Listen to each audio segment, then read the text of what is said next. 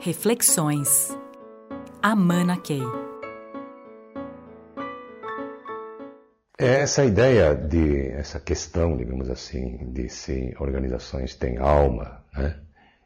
ou se, na verdade, a alma da organização eh, seria a somatória da, da, das almas das pessoas que nela trabalham, é uma questão bastante intrigante, num certo sentido, né?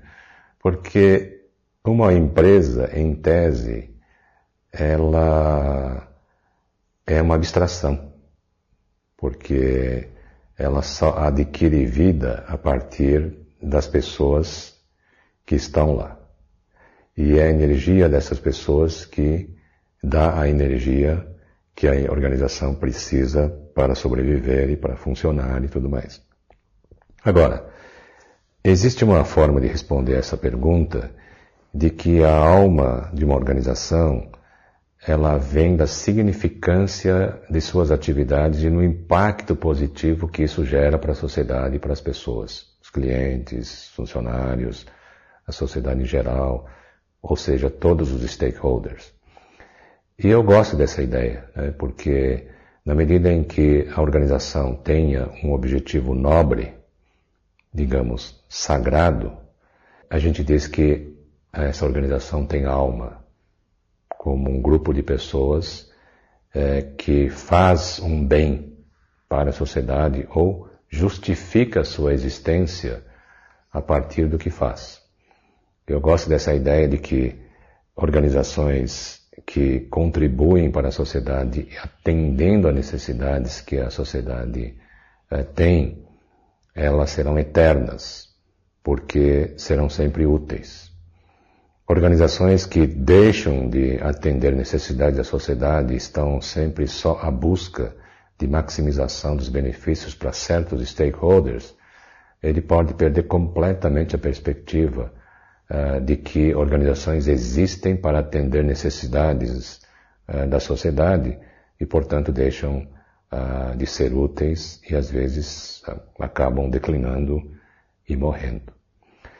Por outro lado, é, é interessante que muitas vezes nós podemos ter pessoas que trabalham nessas organizações e que não sentem nada em relação ao propósito da organização. Então, nesse sentido, é como se nós tivéssemos um paradoxo de que no papel a gente tem um objetivo nobre, mas por causa de problemas da composição das pessoas que lá trabalham, existe um rebaixamento, digamos, no nível ah, de vibração da alma, digamos assim. Porque algumas pessoas eh, não estão lá ah, para servir ao propósito da organização. Então, se a gente olha a alma da empresa pela perspectiva digamos, do agregado de almas, né, é, das pessoas que nela trabalham, existe algo que merece grande atenção nossa. Que muitas vezes, na busca de administração participativa, muitas organizações trabalham por média.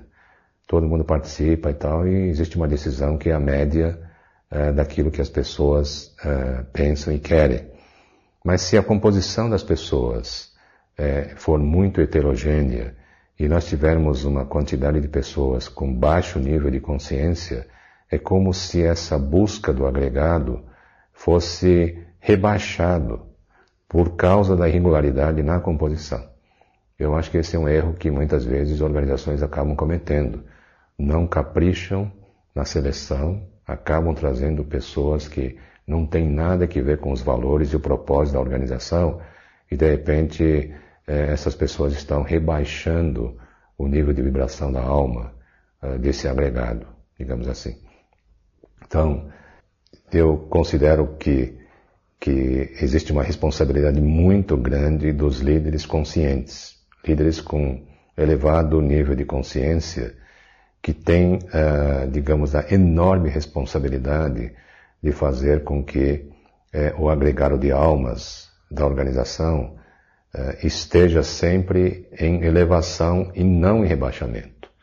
E nesse sentido, é, olhado por essa perspectiva de, da alma da empresa ser um coletivo de almas, a recomendação que eu faria, e aliás é um debate que eu provocaria, é se o agregado de almas que nós temos em nossas organizações está ah, no nível que nós gostaríamos.